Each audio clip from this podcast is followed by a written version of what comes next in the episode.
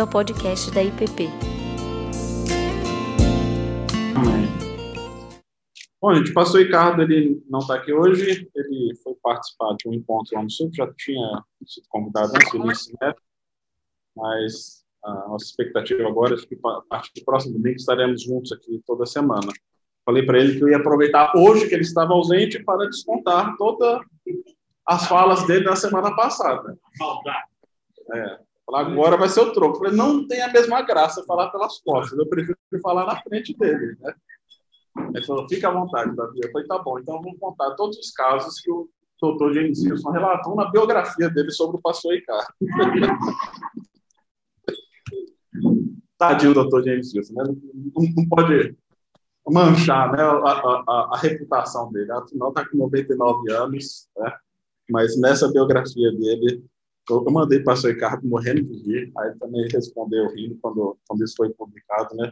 falando que o pastor Ricardo tinha sido reprovado nas línguas originais, mas que o doutor James Wilson tinha feito dele pastor de pastores, era um homem importante aqui no nosso cenário brasileiro, porque ele era o pastor da Maria da Silva, uma moça que aprendeu português com 14 anos de idade e era candidata a presidente do, do, do Brasil, que um ex-aluno do Regent era o homem que prendeu Lula, estava se referindo ao Deltan Dallagnol, que foi recebeu um prêmio lá na UBC uh, alguns anos atrás e passou no Regent para encontrar com os alunos do Dr. James Wilson e ele misturou as histórias todas aí. E o pastor Ricardo, então, virou um homem que reprovou as línguas originais no Reddit, mas era o pastor da Marina da Silva, que ele chamou de Maria da Silva, amigo do Deltan. E, enfim. Dá, pai. Sem dúvida.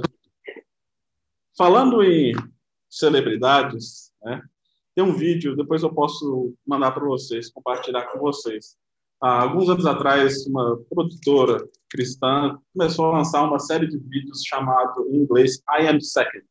Eu sou o segundo. Não sei quantos já viram esses vídeos dessa série.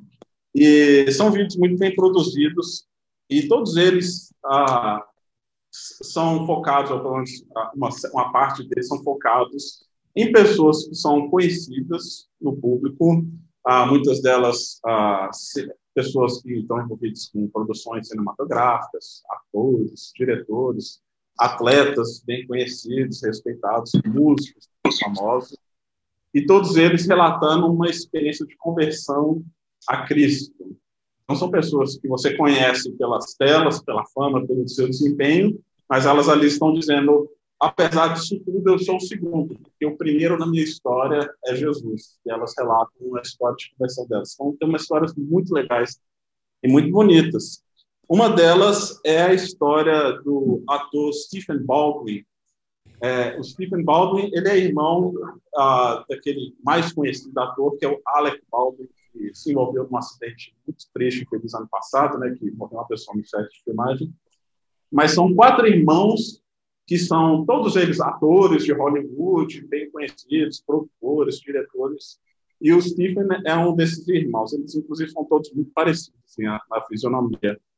E esse vídeo gravado pelo, com o Stephen Baldwin, ele relata uma experiência também de conversão a Cristo, que eles todos eles foram ah, criados dentro de uma cultura de catolicismo, mas parece que nenhum deles era muito praticante. E diz que ele já aí há alguns anos atrás, assim, com a, com a carreira deslanchando em Hollywood, ele falava que ele já estava ganhando mais dinheiro do que ele podia imaginar, assim, anos, ele é casado com uma brasileira, uma designer brasileira chamada Kenya, e hoje a filha dele é casada com Justin Bieber, né, que é provavelmente muito mais famoso do que o próprio Steve. Mas é uma família que cresceu dentro de um ambiente assim de, de muito glamour, de status, de poder, de muita riqueza. E ele conta que, apesar disso tudo, e de ter tudo aquilo que muitas vezes a sociedade aponta como sendo o caminho da felicidade, do sucesso, ele, falava, ele fala que faltava a satisfação, ele percebia que faltava algo na sua existência.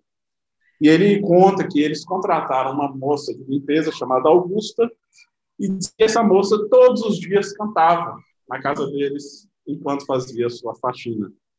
E diz que um dia a esposa do, do Stephen Atkins pergunta para Augusto, é, que essas músicas que você canta, todas elas falam de Jesus, assim, você não tem um outro repertório, não? Você não tem outras, outros conteúdos para cantar a respeito, não?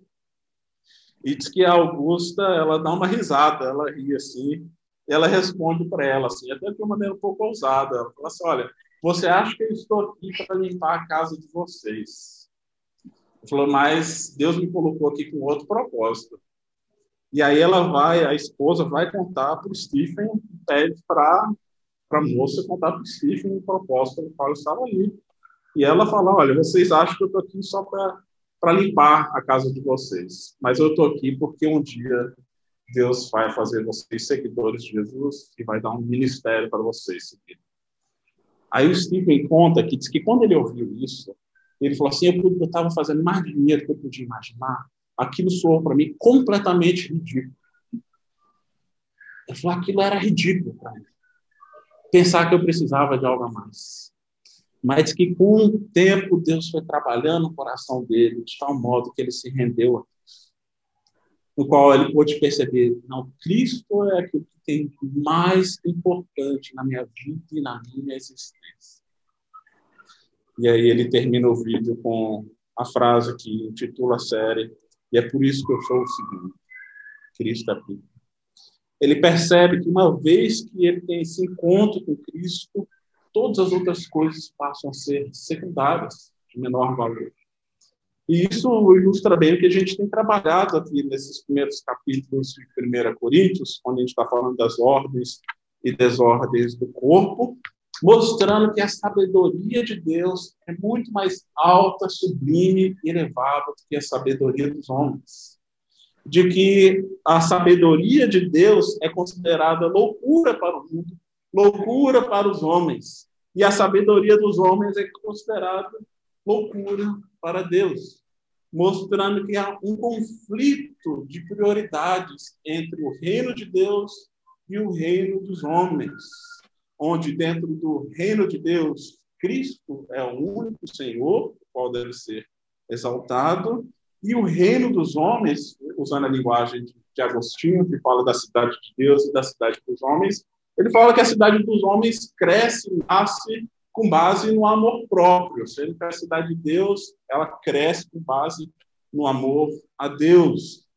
E o apóstolo Paulo tem trabalhado aqui ao longo desses primeiros capítulos, tentando tirar da cabeça dos cristãos que estavam em Corinto, que haviam se convertido e começaram bem a caminhada com Deus, mas aos poucos eles estavam retornando aos velhos padrões do qual eles foram resgatados de uma cultura de celebridade, status, com base em ah, pessoas que eram boas debatedores públicos, essa expectativa de que ah, Paulo trouxesse algo a mais além do evangelho, porque o evangelho não era suficiente para eles, eles precisavam de uma sabedoria humana, assim como os filósofos do seu tempo pregavam.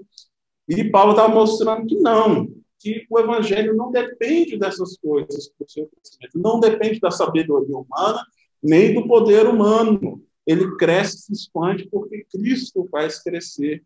E ele nos usa nesse processo com base na sua graça. Né? E aqui nos primeiros. E, e, nessa carta que tem 16 capítulos, né, a gente vê que Paulo gasta quatro deles falando acerca dessa realidade desse contraste da sabedoria de Deus com a sabedoria dos homens e dos, das consequências que isso estava trazendo para dentro da igreja. E a gente tem falado dos riscos disso, da gente criar partidos com base em personalismos dentro da comunidade cristã e da gente criar um único fundamento, ou pelo menos se apegar, que é Jesus Cristo. E por que, que o apóstolo Paulo gasta, então, um quarto da sua carta a, a, acerca desse assunto. Né? Por que, que ele gasta tanta tinta ah, quando ele vai falar com os coríntios acerca do problema das divisões, acerca do problema da sabedoria humana e como que isso estava afetando a igreja? Porque para ele isso não é simplesmente uma questão secundária dentro da igreja. Para ele isso está comprometendo a própria natureza do evangelho. Porque essas pessoas estavam querendo exaltar homens no lugar de Jesus Cristo e estavam buscando outros recursos que para poder construir não apenas a igreja, mas pensar que a sua própria vida ela precisa de algo a mais para além do evangelho. Então, o apóstolo Paulo chama a atenção desses irmãos, dessas irmãs, e a gente vê isso aqui nesses capítulos, antes dele seguir para outros temas, que também são complexos. E aí, semana que vem, a gente vai entrar já no, a partir do capítulo 5, onde o apóstolo Paulo fala dos problemas relacionados à imoralidade sexual, mas que não estão desconectados desses problemas. Porque, em parte do problema, como a gente vai ver aqui, que Paulo fala que o problema deles é a imaturidade espiritual, e ele fala que parte do problema da imaturidade espiritual é o orgulho. Essa, essa, esse jeito de pensar, de ver que é autossuficiente, pensar, eu não preciso de nada, eu não devo nada a ninguém, e eu basta eu, eu me satisfazer, e Paulo está falando que não, que uma vez que nós somos novas criaturas em Cristo, nós temos um novo jeito de agir, de pensar, e de nos relacionarmos. E aí a gente vai ler aqui partes do capítulo 3, capítulo 4, ah, hoje, para a gente pensar aqui sobre três realidades que o apóstolo Paulo ainda comenta, que é continuação daquilo que nós já vimos, tá? Então, ele vai falar sobre o problema da imaturidade espiritual, ele vai falar sobre o fundamento da igreja, qual é esse fundamento, como que nós devemos pensar as nossas comunidades, e ah, por fim, ele fala sobre o seu apostolado, qual é a natureza do trabalho apostólico. E por que, que isso é importante e relevante para Paulo defender? Ele não está defendendo, advogando em causa própria. A gente precisa ter isso bem em mente. Não é que Paulo está com ciúmes da igreja, porque ah, o povo gosta mais de, de Apolo do que de mim. Paulo não está numa crise existencial, ele não está numa crise de identidade, ele não está com baixa autoestima, ele não está sofrendo porque esses irmãos estão dizendo que tem gente que fala melhor do que ele, que prega melhor do que ele. Não é essa a questão. Para ele, o evangelho está em jogo aqui, por causa dessas facções, por causa das divisões, por causa do orgulho espiritual desses irmãos. E Paulo, então, os admoesta como um pai, um pai que ama os seus filhos. Não é como alguém estranho que simplesmente está aqui com ciúmes e dor de cotovelo porque as pessoas gostam mais de outros do que dele. Paulo está falando aqui como um pai que ama os filhos. Então, tenham isso em mente quando a gente lê aqui algumas dessas passagens, tá bem? Capítulo 3, 1 Coríntios, versos 1 a 9. Alguém pode ler, por gentileza, para nós? Ou melhor, deixa eu ler aqui para o pessoal de casa poder ouvir melhor, tá bom? e vocês de casa podem acompanhar 1 Coríntios 3, 1 a 9. Porém, irmãos, não pude vos falar como espirituais, e sim como carnais, como a crianças em Cristo. Leite vos dei a beber, não vos dei alimento sólido, porque ainda não podíeis suportá-lo. Nem ainda agora podeis, porque ainda sois carnais. Porquanto, havendo entre vós ciúmes e contendas, não é assim que sois carnais e andais segundo os homens, o homem. Quando, pois, alguém diz, eu sou de Paulo, e outro diz, eu de Apolo, não é evidente que andais segundo os homens. Quem é Apolo e quem é Paulo? Servos por meio de quem crestes, isso conforme o Evangelho concedeu a cada um. Eu plantei, Apolo regou, mas o crescimento veio de Deus de modo que nem o que planta é alguma coisa, nem o que rega, mas Deus que dá o crescimento. Ora, o que planta e o que rega são um, e cada um recebe o seu galardão segundo o seu próprio trabalho. Porque de Deus somos cooperadores, lavoura de Deus, edifício de Deus, vós sois. Agora vamos pular aqui para o verso 18.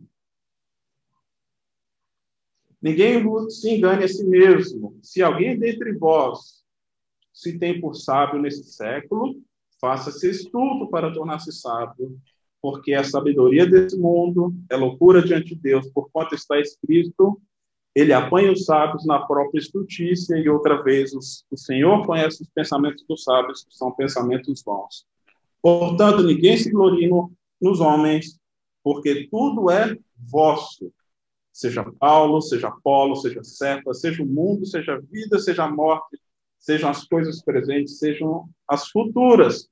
tudo é vosso, e vós de Cristo, e Cristo de Deus. E agora, capítulo 4, verso 6 a 8. Ele diz: Essas coisas, irmãos, apliquei-vos figuradamente a mim mesmo e a Apolo, por vossa causa, para que o nosso, porque o nosso exemplo aprendais isto, não ultrapasseis o que está escrito, a fim de que ninguém se sorbebesse a favor de um em detrimento de outro. Pois quem é que te faz sobressair? E que tu tens tu que não tenhas recebido, e se o recebeste, por que te vanglorias, como se não o tiveras recebido? Já estáis fartos, já estáis ricos, chegaste a reinar sem nós. Sim, tomara reinasseis para que nós também nós viéssemos a reinar convosco. Algumas coisas que a gente precisa lembrar quando a gente está lendo essa carta. Paulo não está falando num contexto de uma sociedade onde as pessoas se veem como iguais.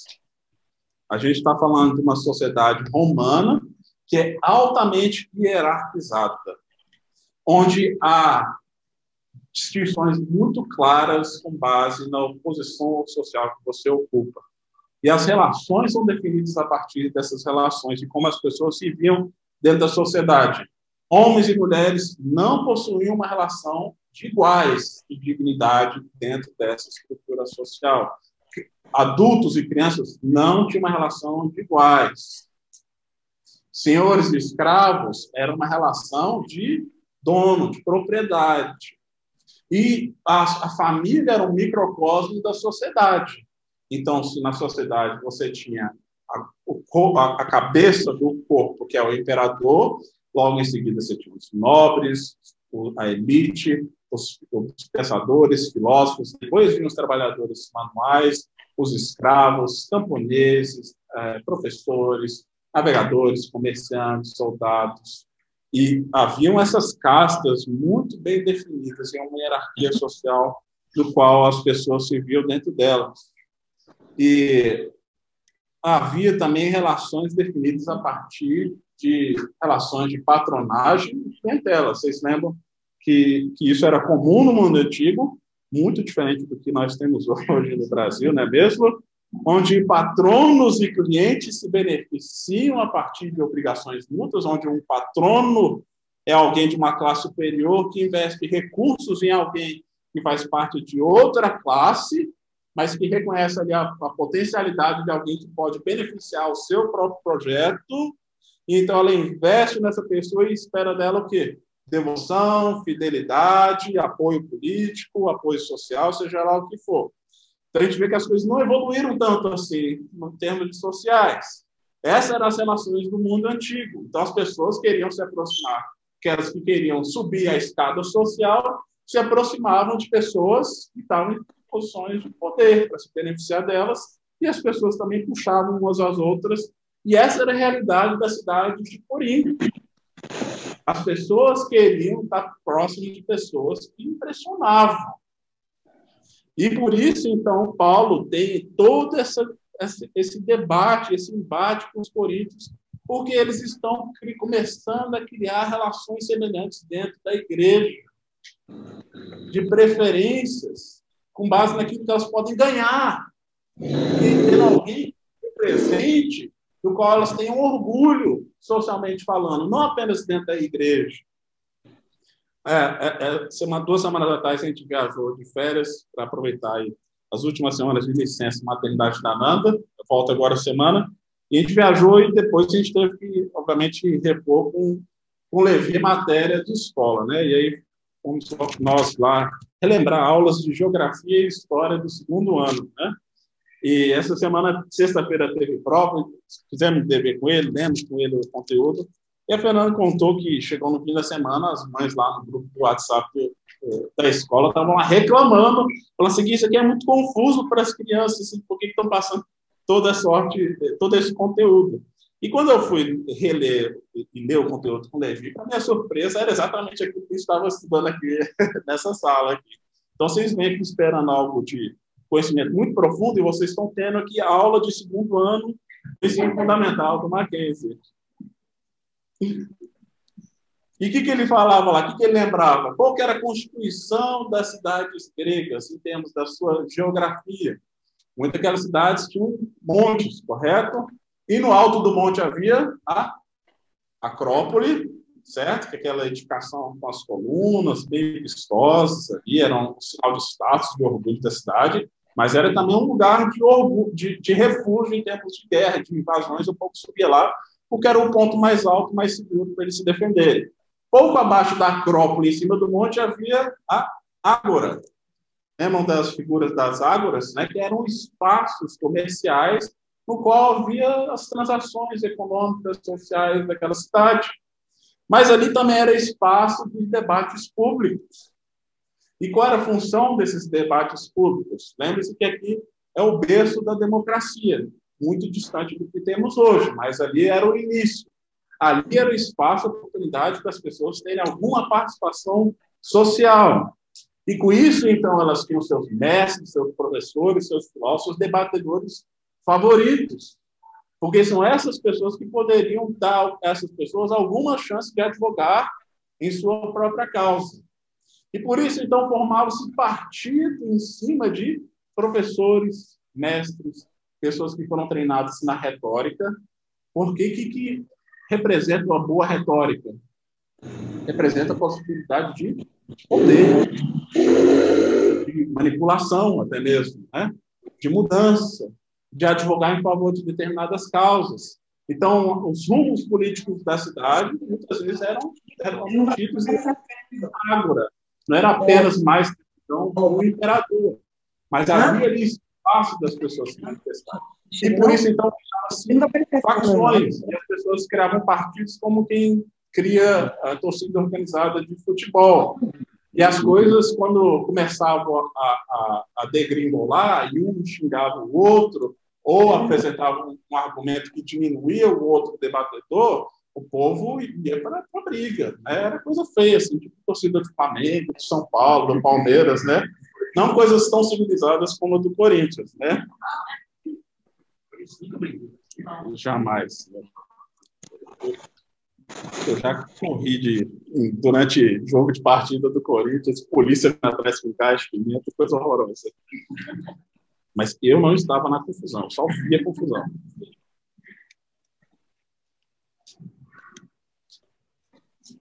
E o que estava acontecendo como já falamos? As pessoas tinham seus debatedores públicos favoritos e as pessoas aqui da igreja de Corinto estavam trazendo esse mesmo tipo de pensamento e mentalidade para dentro da igreja.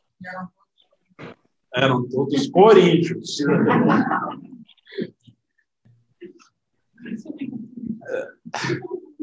Ah, e assim que começa, viu? As conclusões e os debates, viu? É, é isso que Paulo está confrontando. E aí Paulo diz: olha, vocês estão criando essas divisões, essas facções, contendas, ciúmes por conta dos mestres favoritos de vocês. Alguns preferiam Apolo, que era alguém muito bem versado na retórica, que cresceu em Alexandria, um importante centro intelectual, que tinha a biblioteca famosa de Alexandria ali no norte da África. E o problema não é Apolo. Veja que Paulo não está falando que o problema é Apolo, porque ele é um cara bem educado, bem elucidado, com boa teologia. Não é isso. Ele fala: o problema é a mentalidade que as pessoas estão trazendo para dentro da igreja, criando então essas preferências e disputas. E Paulo está falando: se vocês estão com a cabeça e com a mentalidade assim, de querer se aproximar ou de eleger pessoas favoritas para que vocês possam se beneficiar, ele falou: vocês não passam de crianças espirituais. Imagine que discurso duro que Paulo está dando para esse povo. Né? Ele está falando: olha, vocês querem comida sólida, vocês querem carne, vocês querem algo sofisticado. E ele, Paulo, está dizendo: eu não pude dar isso a vocês, porque vocês ainda não têm maturidade para isso, vocês ainda estão com leite. Né? A gente está doido para começar a introdução alimentar do Natan, mas tem que esperar, só daqui um mês. Né? Por enquanto, o que ele pode é leite, porque é o que recém-nascido precisa. E é por isso que Paulo usa dessa estratégia de não chegar com os coríntios no seu discurso, na sua pregação, com filosofia, elaborada, uma retórica sofisticada, porque ele está anunciando para eles a loucura da cruz, que confronta e contraria todos os padrões daquele tempo. De mostrar que aquilo que dá, a sociedade dá valor, para que isso não faz o menor sentido. Uma sociedade que valoriza essa cultura de celebridade, de status, de poder, de pessoas que querem ascender socialmente. De... Paulo está falando: olha, Deus escolheu as coisas loucas para envergonhar as sábias, as coisas pequenas para envergonhar aquelas que se acham grandes demais. E por isso eu acho fascinante o testemunho começo do Stephen Baldwin, mostrando assim que aquilo que a nossa sociedade valoriza, uma celebridade de Hollywood, na verdade, ele vê que a vida dele não é nada sem o Cristo que é revelado por meio de uma diarista, de um empregado doméstico, e aos nossos olhos o trabalho é muito inferior ao trabalho dele como ator.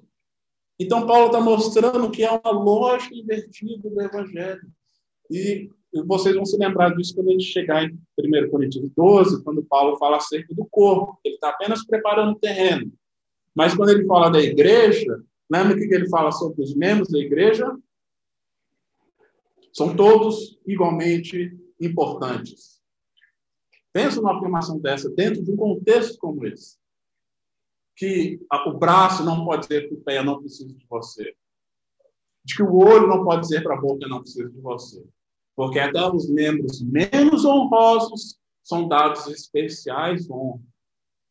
É isso que o Evangelho faz, ele põe o mundo de ponta cabeça.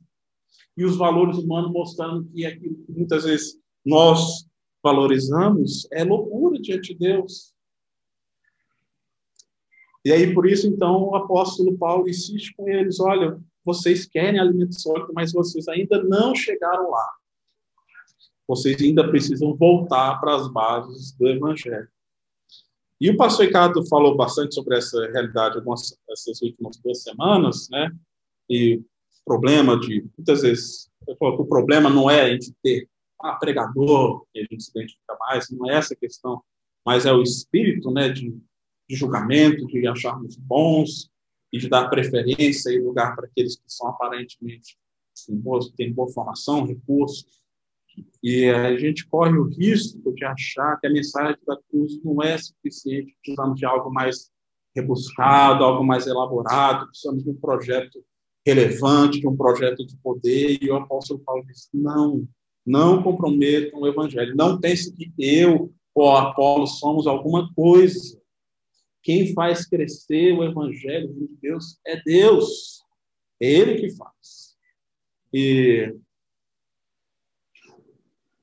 talvez a gente não tenha o, risco da gente se dividir enquanto igreja, é, por conta de partidos e preferências aqui dentro, seja alguém dizendo eu sou de Tiago, eu sou de Davi, eu sou de Ricardo, né? Mas eu acredito que outros potenciais divisores, principalmente no tempo que vivemos, né? No ano que estamos, ano de eleição, de repente a gente começa a se levantar, se inflamar e pensar a quem são os homens que podem levar adiante um projeto que eu acho que é certo, que é meu, né? E aí, de repente, a gente começa a se levantar para pensar, eu sou de Lula, eu sou de Bolsonaro, eu sou de Dória, eu sou de Marina, eu sou de Moro. E aí a gente pode, tem o risco de a gente começar a se inflamar e se dividir por esse tipo de coisa. Mas Paulo tá falando que a gente não pode reduzir o evangelho a preferências pessoais. Ele não vem de Apolo, ele não vem de Paulo. Ele mostrou isso no primeiro capítulo. Paulo e Apolo não foram crucificados pelos coríntios. O evangelho não, não depende deles. E o evangelho também não vem da esquerda, da direita, do centro, da terceira E o evangelho vem do alto. Ele é de outra natureza. E não é que essas coisas não importam, mas elas tornam-se secundárias à luz daquilo que Cristo está fazendo por meio da sua igreja. E aí Paulo está falando para a gente deixar as coisas no seu devido lugar. Absolutizar Cristo e relativizar projetos humanos. Entender que essas coisas não têm o mesmo peso. Não que elas não sejam relevantes. Paulo não está pregando contra a você ter boa formação, você ter engajamento social. Paulo não está pregando contra as pessoas crescerem profissionalmente, não está pregando contra pessoas que saibam falar bem na igreja, não está pregando contra Apolo. Ele está falando que isso não é o mais importante, essas coisas precisam ser revistas à luz do Evangelho. Porque se elas não forem usadas à luz do Evangelho, elas se tornarão instrumentos de opressão, de julgamento, de facção, de divisão. A gente vai tratar as pessoas como de menor importância, menor valor, com base nos meus padrões, nos meus critérios. Porque a gente começa a achar que a gente é muito bom, como o povo de Corinto estava fazendo. Eles se achavam como reis, é o que o Paulo diz. E Paulo diz: ah, tomara, queria eu que vocês fossem reis, para a gente reinar junto com vocês. Vocês se acham já fartos, ricos, bons. E Paulo está falando: olha, eu estou falando de uma outra riqueza, de uma outra natureza. E por isso, então, Paulo fala: olha, vamos voltar para o fundamental. Por isso que ele fala: vamos voltar para o leite. Não é que ele está diminuindo a, a, a igreja. Não é que ele está rebaixando, querendo humilhar. Ele fala assim: olha, vamos voltar para aquilo que é básico, para a gente não perder isso. Porque se a gente perder isso, o evangelho, o que fundamenta a igreja, a gente vai comprometer todo o resto. Por isso, então, Paulo, então, gasta tanto tempo falando sobre essa realidade. Paulo não está criando uma dicotomia no ser humano, como se a razão não tivesse valor. Isso está tá fora do pensamento de Paulo. Ele está fazendo uma crítica à, à forma de pensar daquele, daquele povo, né? Dentro de uma cultura filosófica, de achar que as respostas para o sentido da vida, o que é o ser humano, qual o fim do homem, como a criação, como a natureza veio existir, essas coisas para eles eram esclarecidas à luz da razão, do pensamento, né? A, a igreja primitiva precisou lidar também com os gnósticos, né, que achavam que tinham recebido uma iluminação superior, né, que exaltava a razão e, e, isso era uma maneira deles então explicarem as coisas criadas, né? Agora, Paulo, ele não, eu não entendo que ele está dizendo que a, a, razão humana não é importante ou que ela não tem valor. Acho que seria uma grande contradição, né? Mas ele está dizendo que ela por si só é insuficiente para compreender a sabedoria do alto. Acho que o homem por si só, por mais elaborado que seja o pensamento, por mais que ele se dedique ao estudo e ao conhecimento, sem a revelação do Espírito de Deus, ele não vai ter a mente de Deus. Então, é, é um nascimento que vem do alto mesmo. Por isso que Jesus chega para Nicodemos. Né? Você precisa nascer de novo. Ele tinha o conhecimento. Ele crescia, ele conhecia a Torá toda. É, era um líder, era um mestre né, dentro da sinagoga. E, e Jesus fala para Nicodemos: você precisa nascer de novo. E nascer do alto. E aí Nicodemos, ah, mas eu vou voltar para o ventre da minha mãe. Eu falo, não, não se trata disso. Né? Se trata de se tornar uma nova criatura. Agora, com relação a essas afirmações, né, eu acho que não tem resposta padrão para a gente dar para pessoas nesse sentido. E acho que é um bom caminho, né? É, é pegar a pessoa assim na, naquilo que talvez seja um pouco incoerente na sua fala, né? Do tipo, ah, eu, eu sou um cara aberto, mas fechado para a possibilidade de Deus. Então, próprio jeito de raciocínio dele já exclui a possibilidade de Deus existir, né? E ele, só que o que a gente, só um instantinho né, o que, que o apóstolo Paulo, por exemplo, quando ele vai abre sua carta aos Romanos, primeiro capítulo, o que, que ele fala, né? Que é um, eu vejo assim como um paralelo ao Salmo 19, que a criação de Deus, o mundo criado por Deus, já revela o Deus Criador. Né? De tal maneira que a sua glória é, é manifesta nos astros, na natureza, na criação, nas árvores, no sol. De tal modo que os homens são indesculpáveis. Porque receberam revelação suficiente é. para perceber de que há um Deus Criador, mas não lhe deu glórias. É, ouviu? E aí Paulo vai dizer, e por causa disso, por terem abandonado a glória de Deus e ter trocado a glória de Deus pela glória dos homens, Deus colocou uma condição mental reprovável. Aqui também modo assim. que seus desejos agora são para. Você abrir. Ah, tem papel aí na. Tem impressora, tem papel. o pensamento, a, a, tá no, no, a, a vontade, o coração humano agora está todo afetado e o seu discernimento por causa do pecado. Mas Paulo está falando, olha, todos são indesculpáveis.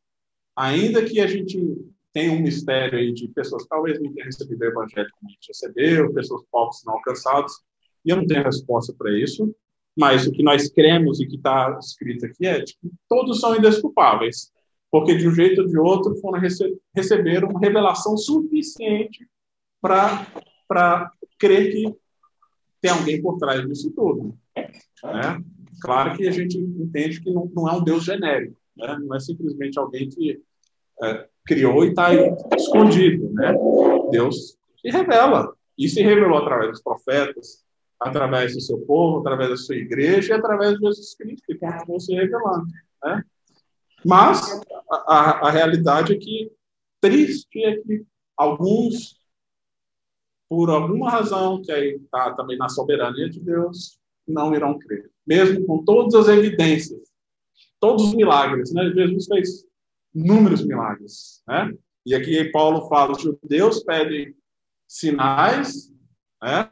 E os gregos pedem sabedoria. Mas Paulo está falando, eu estou pregando Jesus. E ele confunde tanto os, os gregos quanto os judeus, né? Porque a cruz é escândalo para os dois, né? E é escândalo para esse mundo. O Alistair McGrath é um cientista, né? É, é um cara das ciências naturais. E a conversão dele, ele era um ateu, né? Um agnóstico. E foi estudando criação. E aí ele foi percebendo, olha, tem alguma coisa aqui que não está batendo, não está fechando. Porque alguns podem falar assim, olha, com a mente que Deus me deu e com as evidências humanas, a conta não está fechando e eu vou para longe de Deus. E para ele foi o contrário, isso foi trazendo ele para perto, né? E hoje ele é um cara assim muito respeitado no meio acadêmico, não cristão, né? E que debate aí com Richard Dawkins e com essa turma aí, os, os quatro cavaleiros do ateísmo, né? Hitchens, Dawkins, é, Harris, né? Tem quatro lá que são figuras mais conhecidas, né? Nesse meio. E que e, e, pela graça de Deus ele foi alcançado, né? E é um cara aí brilhante, né? Que escreve bons livros de, de teologia, de apologética, e de, é, dessa relação de fé e ciência, fé e razão. Calvino dizia que o coração do homem é a fábrica de Deus. Somos seres adoradores, então somos impulsionados a esse instinto nosso, né? Que é do ser humano. E por isso Paulo ele fala, o que que ele diz?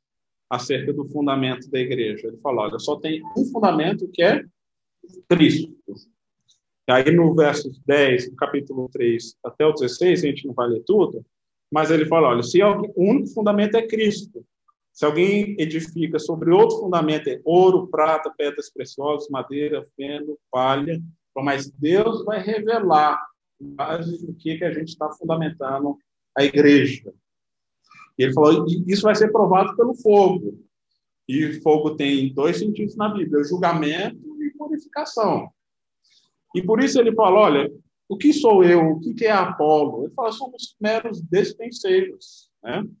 Se a gente pegar aqui, aqui agora eu vou correr, viu, gente? Que acabou o tempo. O que, que ele diz? Nós somos servos, verso 3, 5. Ele falou: o que planta e o que rega não são nada, Paulo, sabendo dessa mentalidade do povo que tende à idolatria, ele falou: olha, o que, que Paulo e Apolo, o que, que eles são? Eles não são nada, eles são, somos servos. 3, verso 8, somos cooperadores. Capítulo 4, verso 1, somos dispenseiros. E é que é um, termo oikonomos, que é aquele que representa o senhor, o dono de uma propriedade. Eu estou cuidando para outra pessoa, eu não sou dono da igreja, não sou dono da obra, eu estou aqui apenas administrando o trabalho que outro, ah, que, outro que, que, que, é o dono dessa propriedade. E ele disse: Nós vamos, eu vou prestar contas disso. Ah, Então, o que, que ele está dizendo? Que é muito fácil a gente confundir as coisas e achar que, pelo, pela nossa cultura, a gente achar que o evangelho não é suficiente porque ele é loucura para o mundo, a gente procurar outros recursos e materiais para fundamentar aquilo que nós entendemos como sendo o reino de Deus. Isso pode ser o culto a personalidades, o culto a pessoas. Pensar, a gente precisa dessa figura, precisamos de uma figura forte, porque isso vai fazer a coisa crescer. E Paulo está falando: olha, Deus vai julgar, e pouco me importa ser julgado por vocês. Ele fala assim: Deus vai vir com fogo em algum momento, e esse fogo julga e purifica. E ele vai revelar se o fundamento que foi construído aqui é ouro, prata e, e metais preciosos, ou pedras preciosas, ou se é feno, palha e madeira. Ou vai ser purificado pelo fogo, ou vai virar combustível para o fogo. Correto? E ele tem em mente aqui, então, a, a imagem de um templo. Né? Ele está falando da, da igreja como essa edificação de um templo. Ah, tem uma, uma série de podcasts que saiu ano passado sobre uma igreja conhecida nos Estados Unidos chamada Marcel. Foi lançado esse podcast foi lançado pela Cristianismo hoje nos Estados Unidos e é uma série extraordinária falando sobre a ascensão e a queda de uma mega igreja nos Estados Unidos que começou com alguém, um jovem muito talentoso, com boa oratória, teologia reformada, uma pegada assim bem alternativa, moderna, que dialogava com a cultura, principalmente com a cultura de Seattle, que é uma cultura muito secularizada, que influenciou uma geração de pastores pela sua criatividade, os amigos, tecnologia, quando isso ainda não era utilizado nas igrejas. Uh, lia alguns livros, ele tem alguns livros dele, criticava mega igrejas, discurso aguado de alta ajuda das mega igrejas, vinha com uma pregação forte, batia no povo, dava teologia para eles, falava sobre a importância da família, tudo mais. Uma igreja que cresceu porque se tornou uma cultura que elevou esse homem, porque de repente não é mais o evangelho que está traindo as pessoas, é o pastor. Aí de uma igreja que criticava a mega igreja se tornou uma igreja de 13 mil membros. Em pouquíssimos anos, 13 mil membros. E aí, por conta dessa cultura que foi criada de celebridade, né, precisava se preservar a figura do ícone, da pessoa. Então, todos que passaram a criticar a organização, a forma de liderança daquele homem, eram excluídos, disciplinados ou demitidos da igreja. O que, que acontece? Com um sucesso cada vez mais crescente. E algumas pessoas falam assim, irmão, você precisa, o irmão que passou, o Mark Driscoll, assim, você precisa submeter alguém, ter alguém mais velho que vai te aconselhar, te mentorear, para você prestar contas. Ele fala assim, eu não posso ser mentoreado por alguém que tem uma igreja menor do que a minha. Então, eu falo assim, ah, você vai lá ser mentorado pelo John Piper, por fulano de tal. Eu falo, como é que eu vou ser, prestar contas a ele? Ele tem igreja menor do que a minha. E aí o ápice da, da, história da igreja foi num culto que eles realizaram de Páscoa no estádio do Seattle Mariners, que é o time de beisebol de Seattle. Então, um estádio enorme. Então, eles fizeram um culto gigantesco e a cabeça deles agora é número, sucesso, poder. Vamos alcançar a cidade. Mas o que, que é isso? Feno, palha, madeira. Porque na hora que começou a surgir acusações, na hora que começou a surgir revelações acerca de abusos de poder, de que estava usando recursos da igreja para promover seu próprio livro, para sair no New York Times como os mais lidos do New York Times para vender mais livro. E aí foi todo um esquema de elaborado de mídia da igreja. Quando ele foi afastado da igreja, o que aconteceu com a igreja? Acabou. Assim, questão de mês, a igreja acabou. Acabou. E aí o podcast vai mostrar assim, por que, que isso acontece até hoje. E aí muito que ele vai falar, porque a gente continua escolhendo, elegendo homens, coisas falíveis, colocando no lugar de Cristo e achando que os nossos recursos, pelo nosso poder, a gente vai conquistar coisas. E quando se cria um ídolo, você faz de tudo para protegê-lo. Mas quando o que edifica a igreja não é ouro, prata ou metais preciosos, é madeira, palha e feno, quando o fogo vem, acaba. Né? Depois, algumas comunidades se reergueram e puderam ah, seguir o seu trabalho a partir disso, mas aquela igreja central acabou. Então, uma história muito triste que, para mim, assim, revela a importância de a gente sempre rever o nosso coração.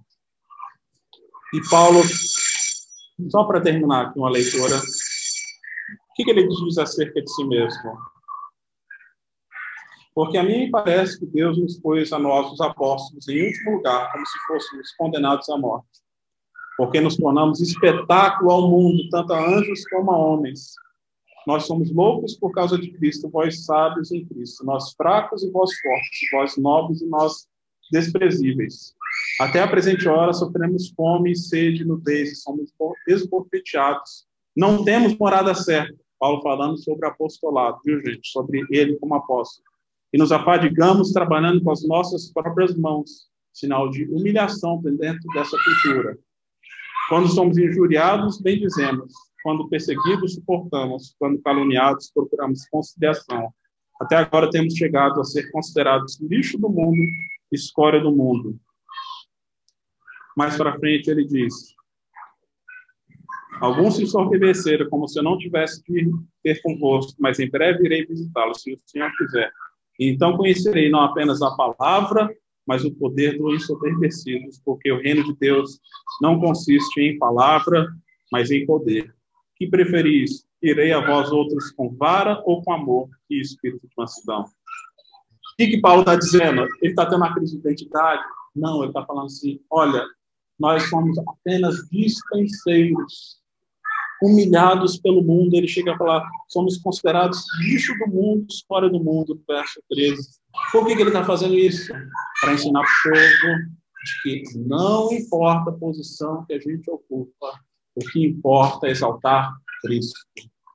E numa sociedade como a nossa, no qual nós construímos a nossa identidade com base naquilo que nós consumimos, seja em bens, seja com base em relações que a gente pode ir a seja com base em títulos, seja com base em recursos, e a gente se autopromove por meio das mídias sociais, ou seja lá o que for. Paulo está falando, nada disso importa. Meu trabalho aqui é ser servo de Cristo. Eu sou o segundo, ele é o primeiro. Por isso, pouco me importa ser considerado lixo do mundo, história do mundo, servo, dispenseiro, ser injuriado, maltratado, perseguido. Pouco me importa ser julgado por vocês. Não é porque Paulo não está nem para as pessoas, mas que ele percebe que o seu valor está em Cristo. E quando o nosso valor está em Cristo, todas as outras coisas são relativizadas. Amém, gente? Pai amado, muito obrigado pela tua palavra, porque o Senhor se revelou a nós.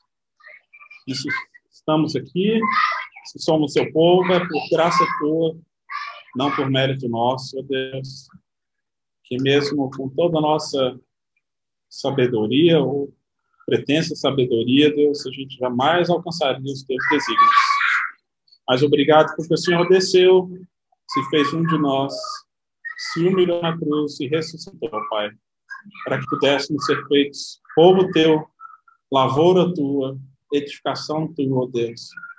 Obrigado porque recebemos, ó Deus, por meio da doutrina dos apóstolos, o evangelho que vem de Jesus Cristo, ó Pai, e obrigado pela tua palavra que nos revela, Deus, como nós podemos agir, viver e pensar, Deus, dentro do mundo que nós estamos, com todos os seus desafios. Que o Senhor nos abençoe, nos guarde, guarde cada um aqui, todos aqueles que estão em casa também. Em nome de Jesus que nós oramos e agradecemos. Amém. Você acabou de ouvir o podcast da IPP. Para saber mais, acesse nossa página em www.ippdf.com.br.